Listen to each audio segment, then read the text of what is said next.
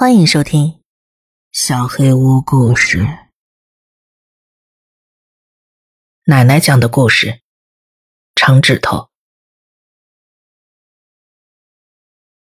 我十岁那年，奶奶搬来跟我们一起住。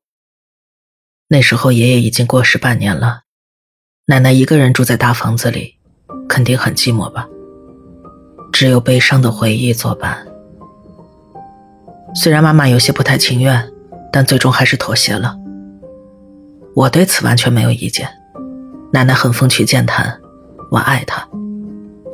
她随时都能从口袋里掏出糖来，看见我时总会塞给我几颗。每次我遇到什么麻烦，她总是第一个站出来挺我。但是我最爱的一点，是她讲的那些故事。奶奶有各种各样的故事：生于二战期间是如何长大的，家人离散之后，她跟朋友们在南海岸的经历，悲伤的故事，好笑的故事，冒险的故事。但我最爱的是她的恐怖故事。奶奶有很多恐怖故事，她告诉我。她还是小姑娘的时候，很认真的钻研过神秘学，跟朋友们一起挑战过通灵板、塔罗牌、各种占卜，这类东西她全都试过。大多数故事我都一笑而过，或者没多久就忘记了。但是有几个真的吓到了我。我那时只有十岁，请理解。不过奶奶真的是非常非常会讲故事，她总是说的那么生动逼真。她会关掉我房间的灯，只剩下微弱的月光穿透窗帘照进来。而且她会离我非常近，近到我能看到她脸上的皱纹，闻到她呼吸中的糖果气味，近到全世界只剩下她深邃的蓝眼睛。他说过很多让我做噩梦的故事吧，但是现在，时隔这么多年后，只有一个故事我仍然牢牢记得，只有一个故事不肯放过我。这个故事跟洗澡有关，跟长指头有关。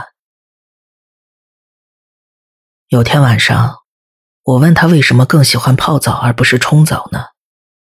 奶奶给我讲了长指头的故事。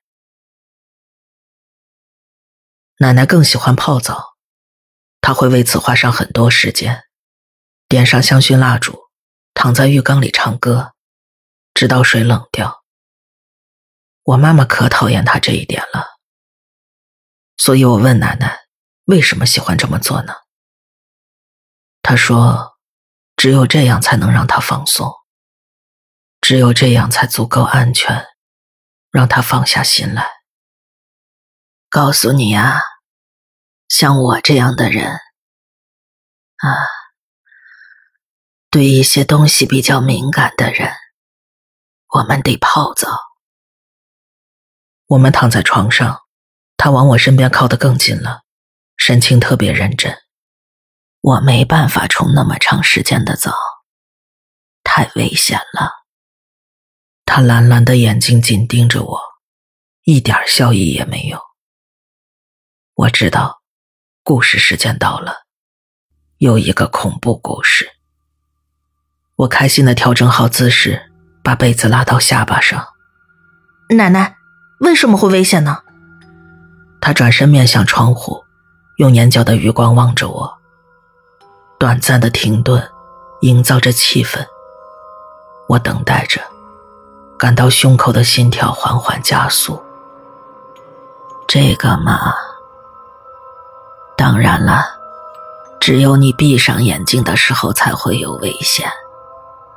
如果闭眼超过十秒的话，为什么？啊，你有没有跟小朋友们玩过一个游戏？一个人背过身去，其他人在他看不见的时候。溜到他身后，我点点头，奶奶也点了点头。就是这样的，和你冲澡的时候闭上眼睛差不多。长指头就是在这个时候出现的。我打了个冷战。奶奶，什么是长指头？他长长的呼出一口气，像是希望自己从来没有提起过这个。他转头面向我，说实话，没人知道。有人说我们散发的热量和气味会吸引这种生物，有人说他们是通过浓密的蒸汽进到现实世界的魔鬼，没有人能确定，因为那些真的见过长指头的人，永远都没办法开口了。为什么？奶奶欠身靠近我，没有理会我的问题。你不用担心这个，亲爱的。你漂亮的小脑袋没必要为这个担心。只要记住规则，就不会有事的。什么规则？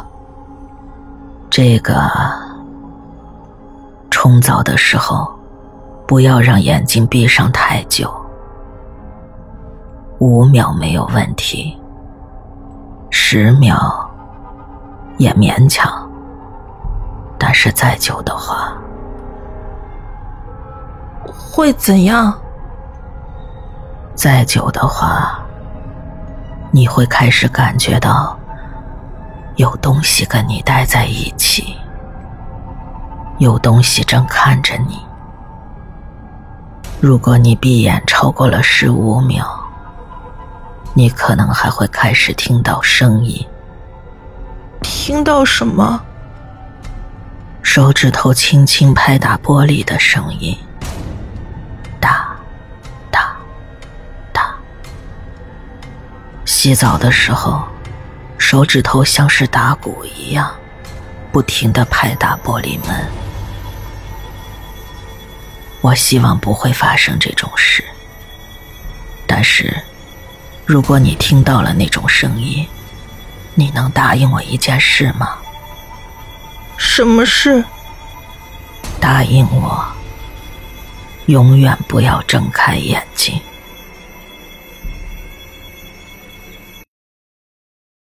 那晚我几乎没睡，没办法睡着。我闭上眼睛，试着放松，但是每次都仿佛看到一张贴在窗户上的脸，一直盯着我看。终于疲惫的睡着之后，我就做了噩梦，很可怕的噩梦。其实我整个礼拜都在做噩梦，梦见有双无形的眼睛在黑暗中望着我，伸出长长的手指头触碰我露在被子外的脚。然而醒着的时候也没好到哪儿去，尤其是洗澡的时候，那才是奶奶的故事真正吓坏我的时候。我从来没想过会发生这种事，我突然开始害怕，闭上眼睛。我站在水流下，洗发水从脸前流过。只要我开始眯起眼睛，奶奶的话就会浮现在脑海中。五秒没问题，十秒也勉强，但是再久的话。我会快速的揉搓头发，感觉到洗发水从下巴滴落。只要数超过五秒钟，就好像真的感觉到了什么，感觉到了某种压力。虽然不是被盯着看的感觉，但是它很近。我的手指在头发里越搓越快，疯狂的想要赶紧把洗发水冲干净。眼帘后方的黑暗和跑进耳朵里的水，让我进入一种屏息的状态。像是惊声尖叫前的沉默，数秒的声音在脑海中奔驰。我急着睁开眼睛，经常没冲干净我就睁眼了，泡沫进到眼睛里，我不得不赶紧再次闭上。但是闭上眼之前，我会忍着刺痛检查淋浴间起雾的玻璃门，确保只有我一个人。没过多久，妈妈发现了事情不对劲。有天晚上，我在睡梦中哭喊起来。妈妈进来安抚我，轻声问我怎么了。我和盘托出。我告诉了妈妈奶奶讲的故事，长指头的故事。他脸上是我惹他生气时的表情，双眼圆睁，紧咬着牙。但这次他不是对我生气，是对奶奶。爸妈的房间就在我的隔壁，如果把耳朵贴到墙上，我有时会听到他们说的话。但是那晚，妈妈确认我没事之后回到房间，他们的窃窃私语一点也不切切，一点也不。你知道你妈跟孩子说了什么吗？你知道吗？爸爸的回应是一串听不清的喃喃声。他说：“要是洗澡的时候闭上眼睛，就会有个怪物来抓他。怪物，可怜孩子做了一个星期的噩梦。三文，我认真的，你明天起床就去找他，你不去就我去。第二天晚上，奶奶来到我的房间。这次她坐在床尾，没有讲故事，她只是坐着，低头看着我。窗外的月光照着她满是皱纹的脸庞。大大的蓝眼睛充满哀伤。你知道我永远不会让不好的事情发生在你身上的，你知道吧？我点头。我知道的，奶奶。你知道我不会让你受到任何伤害吧？我再次点头。啊，很好，没事。他将目光转向窗外。我把那些告诉你，只是想帮助你，亲爱的。我想让你更坚强，为了保护你。但是或许你妈妈是对的，可能这次是我做过头了。他摇了摇头，然后低头看着我，露出微笑。但即便当时。即便我只有十岁，我也看出那个笑容并非出自真心。听着，亲爱的，我跟你说的长指头，还有冲澡的事情，我会保证你平安无事的。我会吓走那个混蛋的，好吗？要是他知道有我在这儿，他肯定不会再来的。我借着月光盯着奶奶微笑的脸，点了点头。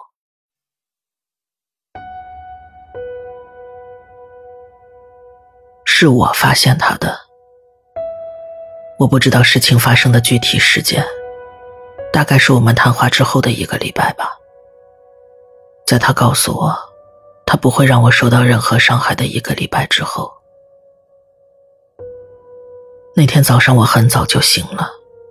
被巨大的撞击声从噩梦中震醒，我直挺挺的坐了起来。房间里一片安静，爸妈的房间也没有传来什么声音，但是其他房间里并非完全寂静，声音有些模糊，但是仍然可以辨认。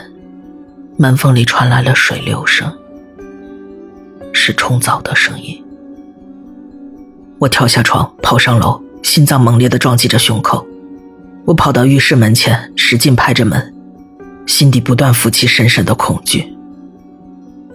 右侧隐约传来满是睡意的脚步声。在爸妈来得及上楼之前，我出于直觉试着转动了门把手，尽管我不认为能打得开。然而，门没有锁，雾气撞到了我的脸上，我只能眯起眼睛。往浴室里窥视，爸爸一把推开了我，在我周围的一切只剩下尖叫、泪水，还有混乱之前，我发现了他，我的奶奶。他赤裸的躺在淋浴间的地板上，花洒掉在地上，他蓝色的眼珠子凸了起来，一只手弯曲在胸前。像一只死去的鸟。另一只手从淋浴间的玻璃上滑落，手指划破雾气，留下清晰可见的痕迹。他死于心脏病发。爸爸是这么跟我说的。他说奶奶年纪大了，意外来的又快又突然，他很快就离开了人世，毫无痛苦。爸爸说，奶奶没有受苦，但是我知道的更多。即便只是个十岁的孩子，我知道的更多。这么多年过去。身为一个成年人，写下这个故事，我仍然知道的更多。我还知道我的妻子和孩子对我不允许在家里冲澡感到不满，我规定每个人都要泡澡。他们装作无所谓的样子，开我的玩笑，但是我知道他们没办法理解这件事。我的妻子以为他能理解。他认为是我小时候看到奶奶死在自己面前留下了心理创伤。可能某些方面他说的也对，但他并不知道完整的真相。没有人知道，即使我说了，也没人会相信。没人会相信我不重造的原因。从十岁开始，这个原因就一直伴着我。这并不是看到尸体后留下的创伤。原因是，医护人员把奶奶的尸体抬走之后，我去查看她的手指在淋浴间满是雾气的玻璃上留下的痕迹。那条痕迹不止出现在内侧。